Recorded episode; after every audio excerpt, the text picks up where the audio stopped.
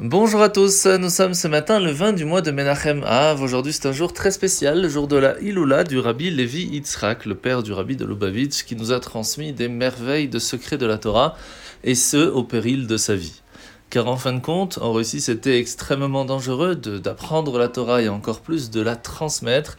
Et il a continué alors qu'il était encore euh, envoyé en exil dans, un endroit exécrable et très difficile à vivre, et il continua quand même à nous transmettre tous ses secrets. Une grande partie est encore restée cachée en Russie, et on espère très rapidement de pouvoir les retrouver. Alors nous sommes aujourd'hui dans le Tania, dans la fin du chapitre 6, où la Nourazaken nous a expliqué que lorsqu'une personne donnait de la tzedaka, il partageait un petit peu de ce qu'il a grâce à la miséricorde et la bonté qu'il pourrait avoir envers quelqu'un d'autre, cela lui permettait de réussir à trouver la vérité.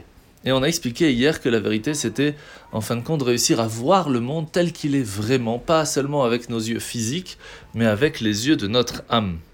Et que pour pouvoir en fin de compte arriver à cela, c'était réussir à ressentir l'amour, mais aussi la crainte de Dieu, et ce des trois niveaux différents. Pour pouvoir réussir vraiment à ressentir cette vérité, on ne peut pas y arriver seul, car notre vérité, notre façon de comprendre est très limitée.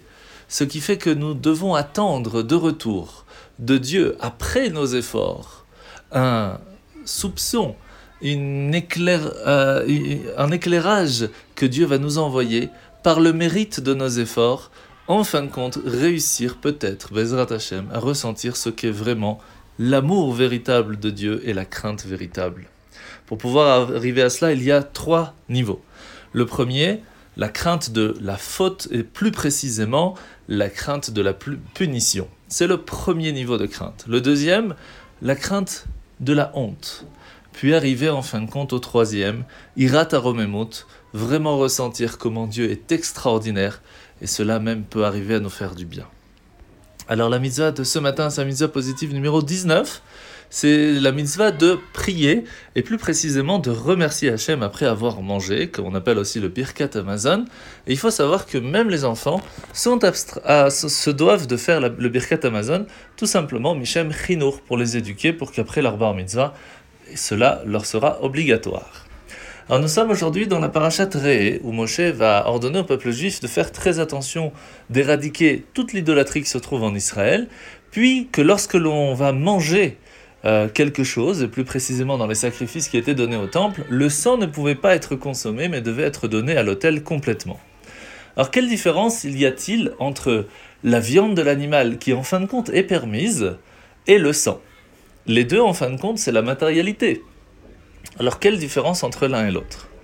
En fait, la viande va nous permettre de nous donner à notre corps la possibilité de trouver des forces, de vivre, d'agir grâce à cela. Mais on peut réussir à manger sans spécialement trouver une satisfaction totale de profiter d'un pur plaisir.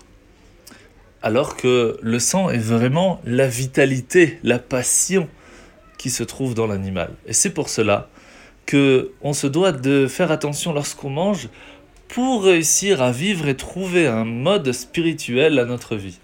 Par contre, le sang qui est la vitalité et la force, le plaisir qui se trouve dans l'animal, cela doit être donné totalement à Dieu. En vous souhaitant de passer une très bonne journée et à demain.